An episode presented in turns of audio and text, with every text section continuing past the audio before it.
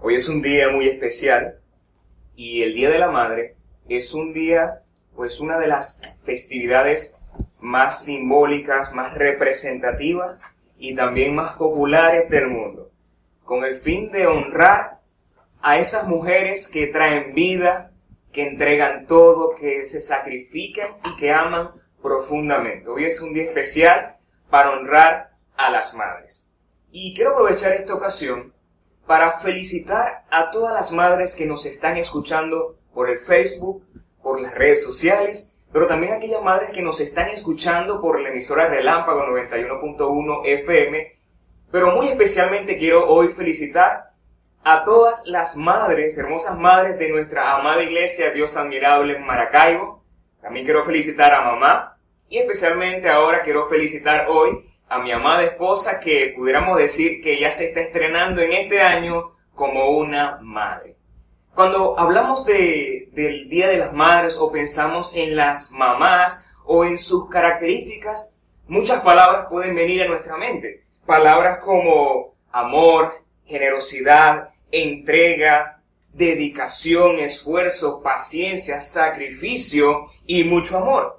Y es que el corazón de una, el corazón de una madre es un tesoro, es una perla preciosa, es un camino de grandes bellezas, de flores, de todo tipo, de colores, que cuando nosotros nos adentramos a conocer podemos apreciar y admirar aún más lo que realmente Así que hoy, en esta mañana, queremos dedicar este tiempo y especialmente esta enseñanza para honrarte a ti, mamá, Damos gracias a Dios por tu vida y deseamos de corazón que Dios derrame ricas y abundantes bendiciones. Cuando hacemos un recorrido por el corazón de una madre, que ese es el tema de este día, aprendemos a valorar lo que son, lo que han hecho, lo que hacen y lo que siguen siendo capaces de hacer hoy día para suplir la necesidad de sus hijos. Y yo quiero invitarte hoy, quiero invitarte a que puedas acompañarme hacer un recorrido en el corazón de una madre que encontramos en la palabra de Dios. Y este recorrido comienza de una forma muy interesante, comienza con la historia de dos mujeres que al parecer estaban disputando los derechos sobre un hijo, sobre un bebé, una situación un poco conflictiva que como no encontraban forma de resolverlo, de solucionarlo, tuvieron que pedir audiencia con un rey llamado Salomón. Y esta historia la encontramos en primer libro de Reyes, capítulo 3, versículo del 17 al 28. Como son algunos versículos, quiero leerlos por partes y quiero pedirte que me puedas acompañar atentamente a esta interesante lectura. Como les vengo diciendo, dos mujeres, dos madres entran en una discusión y deciden buscar audiencia ante el rey de Israel, en este caso era el sabio Salomón. Leemos en el versículo 17. Una de ellas le dijo, Su Majestad, esta mujer y yo vivimos en la misma casa. Mientras ella estaba conmigo, yo di a luz, y a los tres días también ella dio a luz. No vi en la casa nadie más que nosotras dos. Pues bien, una noche esta mujer se acostó encima de su hijo, y el niño murió. Pero ella se levantó a medianoche y mientras yo dormía, tomando a mi hijo, lo acostó junto a ella y puso a su hijo muerto a mi lado. Cuando amaneció, me levanté para amamantar a mi hijo y me di cuenta que estaba muerto.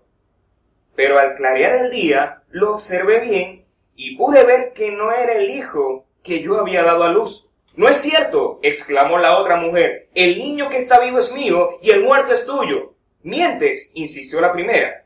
El niño muerto es tuyo y el que está vivo es mío. Y se pusieron a discutir delante del rey. Esto es una de las historias más insólitas, más extrañas y también asombrosas que encuentro en la Biblia. Dos mujeres disputando por la custodia de un bebé. Y eran madres que prácticamente habían tenido la experiencia de pocos días. El texto nos enseña que tenían quizás tres días a una semana de haber dado a luz estas dos mujeres, pero una de ellas por negligencia, por descuido, asfixió a su niño y hizo ese intercambio que si uno lo observa Sencillamente uno dice, ¿cómo una mujer es capaz de hacer semejante acto? Pero es una situación que la Biblia nos revela, una historia que la Biblia nos cuenta, para enseñarnos cosas interesantes. Pero, como una madre conoce muy bien a sus hijos, ellas pueden darse cuenta de la realidad de quiénes somos nosotros. Y esa es una de las características de la madre, conocen bien a sus hijos. Y eso es una bendición que nuestras madres sepan quiénes somos, cuáles son nuestras motivaciones y sepan lo más profundo de ¿Cómo no te voy a conocer si yo fui quien te di a luz? Ahora, nosotros no sabemos cuál fue la, la, reacción inicial de esta mujer cuando se da cuenta, cuando inicia la mañana, qué fue las primeras palabras que salieron en el corazón de esa madre, no sabemos qué fue la primera reacción. El asunto es que fue una situación irregular un caos que se levantó en su hogar y que de alguna forma se convirtió en un escándalo público a tal punto que tuvieron que consultar al rey Salomón. Una de las cosas interesantes que nos enseña la cultura hebrea era que el sistema judicial estaba organizado por jueces y cuando estos jueces que estaban puestos en las tribus no tenían la capacidad ni la sabiduría de manejar ciertas situaciones, lo que debían hacer era acercarse al rey para que éste pudiera impartir justicia a la necesidad del pueblo. Y una de las cosas interesantes que también nos enseña el contexto cultural de esta historia es que era lógico que en tiempos de paz el rey debiera o pudiera hacer algo en favor de resolver situaciones como estas. Entonces estas mujeres se acercan al rey Salomón, presentan su inquietud, comenta una de ellas lo que estaba pasando, una dice una verdad, una dice su verdad. ¿Cuál es la verdad en realidad? No lo sabemos. Las personas del entorno no lo sabían, pero el sabio Salomón toma una decisión interesante, asombrosa, que a quienes no conocen esta historia pudiera sorprender la astucia, la sabiduría de este hombre de Dios. Vamos a leer el versículo 23. Dice lo siguiente. El rey deliberó, deliberó, es decir, el rey reflexionó. Y él dice, una dice, el niño que está vivo es, el mío y el muerto es el tuyo. Y la otra dice, no es cierto, el niño muerto es tuyo y el que está vivo es el mío. Eso era lo que estaba reflexionando Salomón, pero luego de su reflexión, de su deliberación, él dice lo siguiente. Entonces el rey ordenó, tráiganme una espada. Cuando se la trajeron, dijo, partan en dos al niño que está vivo y denle una mitad a esta y la otra mitad a aquella mujer.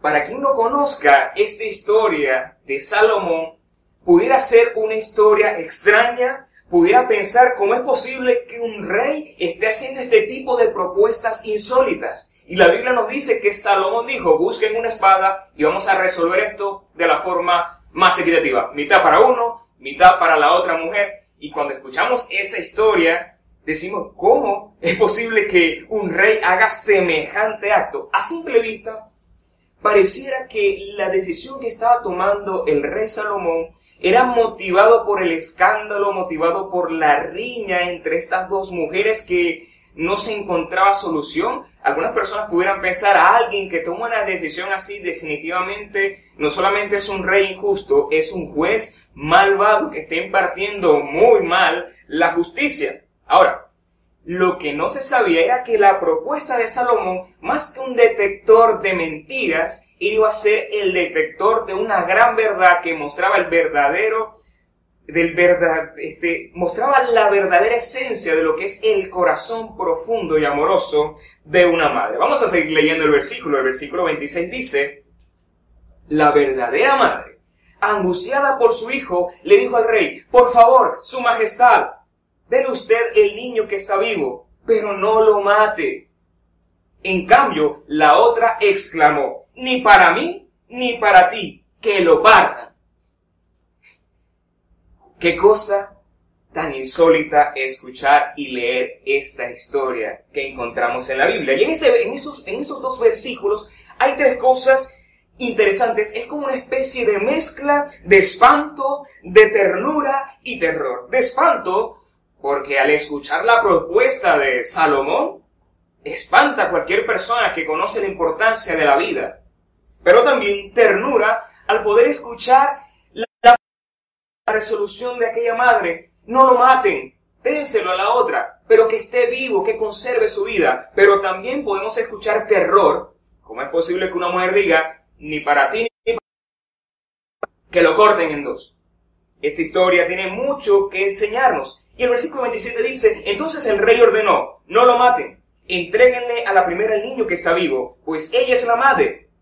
Cuando todos los israelitas se enteraron de la sentencia que el rey había pronunciado, sintieron gran respeto por él, pues vieron que tenía sabiduría de Dios para administrar justicia.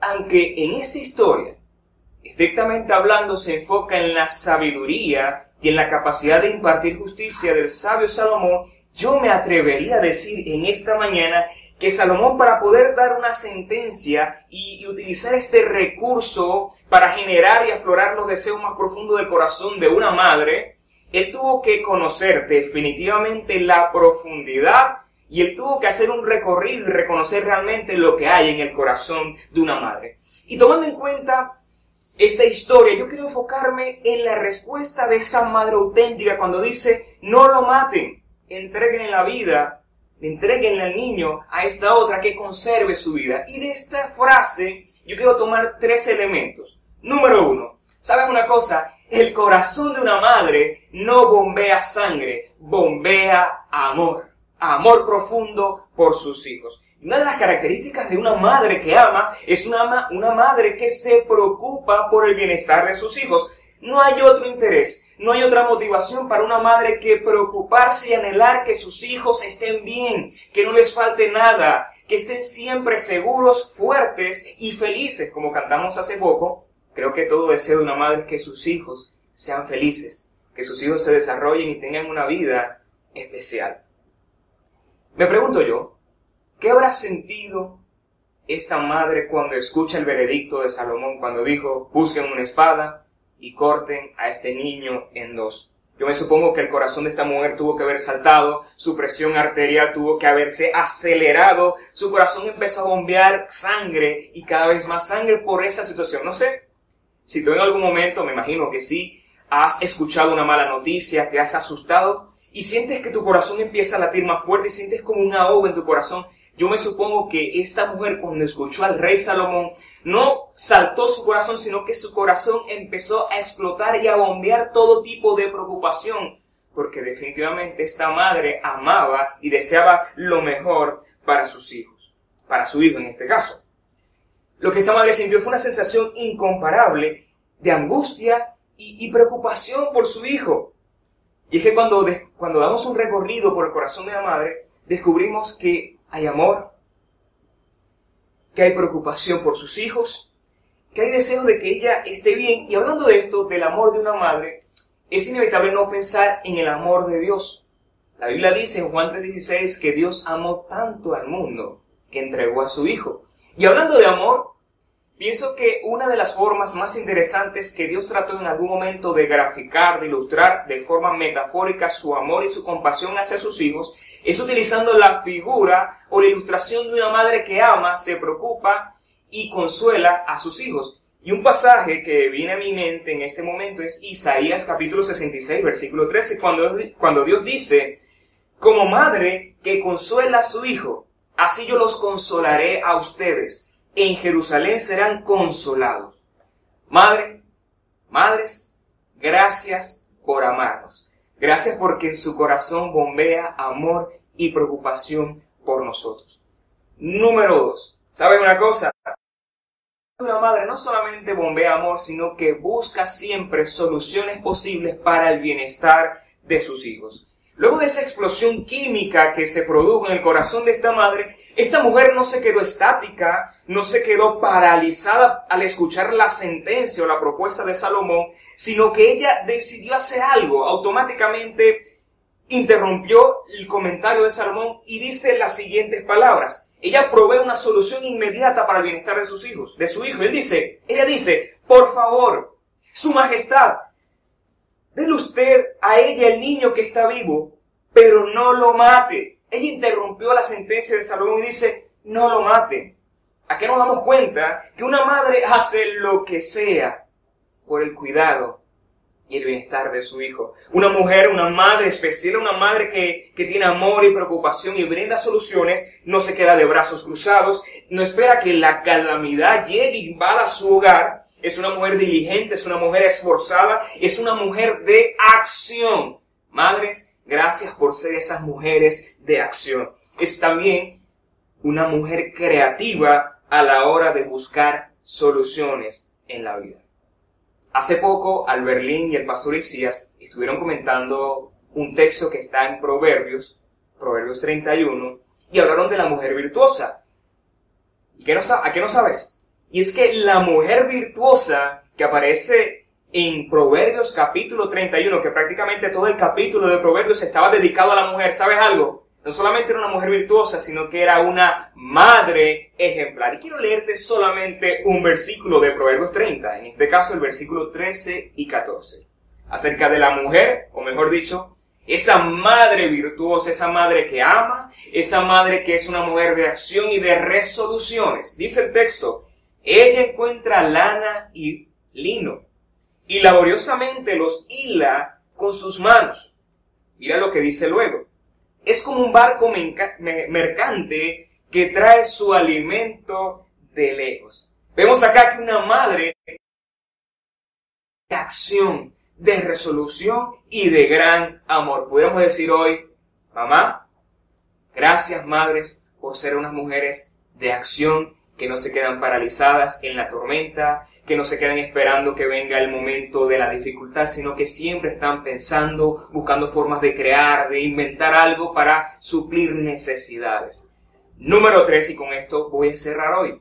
Y es que el corazón de una madre no solamente ama y busca solucionar, sino que también es capaz de sacrificarse por el bienestar de sus hijos amados. Bueno, volvamos otra vez al texto la mujer dice, por favor, su majestad, dele a esta mujer el niño, pero que no muera.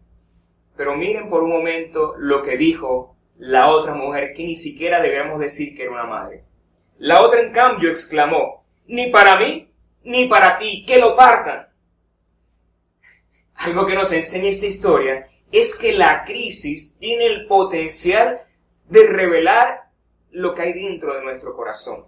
Por un lado, esta madre apuesta por la vida, pero por el otro lado, esta mujer apuesta por la muerte. Una estaba sacrificando sus derechos de criar, de cuidar y guiar a un hijo en su vida, mientras que la otra estaba sacrificando a un hijo y el corazón de una madre.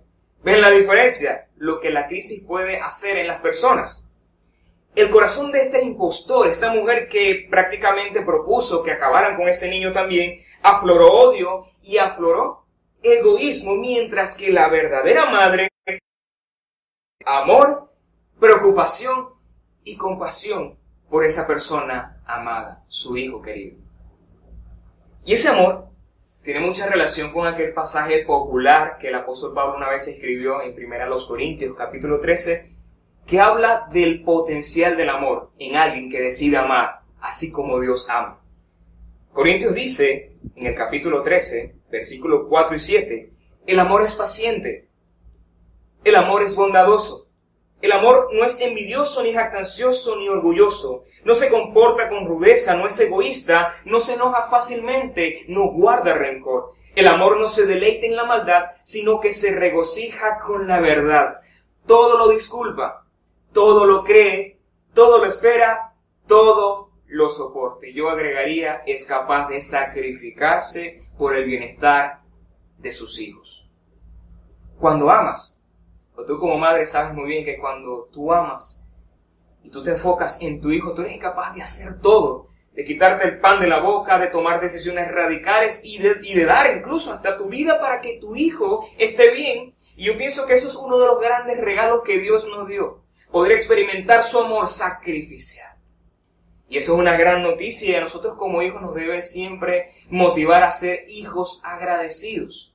Quiero pedirte en este momento, hijo que me estás escuchando o hija, aprovecha esta oportunidad para agradecer a Dios por la madre que tienes, por la madre que te dio, por la bendición que tienes y aprovecha cada ocasión para recordar y agradecer todo lo que, todo lo que ya es, todo lo que ella hace y lo que es capaz de hacer por tu bien para que seas una persona enteramente feliz en esta vida. Para esta mujer que se sacrificó, esta mujer que decidió prácticamente delegar la vida de un hijo a un extraño, esta mujer era capaz de renunciar porque ella prefería ver a su hijo vivo que ver a su hijo muerto. Al renunciar a los derechos, esta mujer, cuando decide renunciar a sus derechos, ella obtuvo un premio, obtuvo un regalo y fue la bendición inesperada de recuperar a su hijo. La historia cierra diciéndonos que cuando esta mujer dice con cero en su vida, mientras que la otra dijo que lo, que lo corten, Salomón dijo, hemos encontrado la respuesta. Ella es la verdadera madre. Entréguenle su hijo a esta madre que definitivamente ama, busca soluciones y se sacrifica. Felicitaciones madre, tienes la bendición de recuperar a tu hijo. Quiero decirte a ti hoy, gracias mamá por ser tan especial.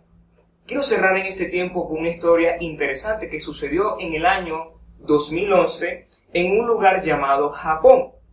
Cuenta la historia que hubo una catástrofe, hubo un derrumbe y aquellas personas que se encargan de rescatar personas, salvar vidas, empezaron a buscar entre los escombros y encontraron a una mujer arrodillada en una posición como si estuviera orando. Empezaron a revisar esta mujer con mucho cuidado a ver si tenía algunos signos vitales y se dieron cuenta que lamentablemente esta mujer había en esa posición un poco extraña. Estas personas al ver esta escena se extrañaron y se preguntaron por qué estaba en esta posición, pero al seguir revisando se dieron cuenta que debajo de ella había un manto y en ese manto había un bebé. Había una bendición, una criatura que conservaba su vida. Cuando estos rescatistas tomaron a este bebé y abrieron aquel manto para mirar si el niño estaba vivo, estaba vivo, pero no solamente eso, sino que había una nota que decía lo siguiente. Amado hijo, si llegas a vivir, quiero que sepas que te amo. Creo que esta pequeña historia pudiera condensar lo que hoy quiero decirte. Definitivamente cuando damos un recorrido por el corazón de una madre, descubrimos que hay tanto amor, hay tanto para dar, hay tanto para hacer en función del bienestar de los hijos. Y lo más hermoso, como en esta historia, y como la historia que le leí hace poco de, de estas dos mujeres, y es que una madre que ama es capaz hasta de sacrificarse.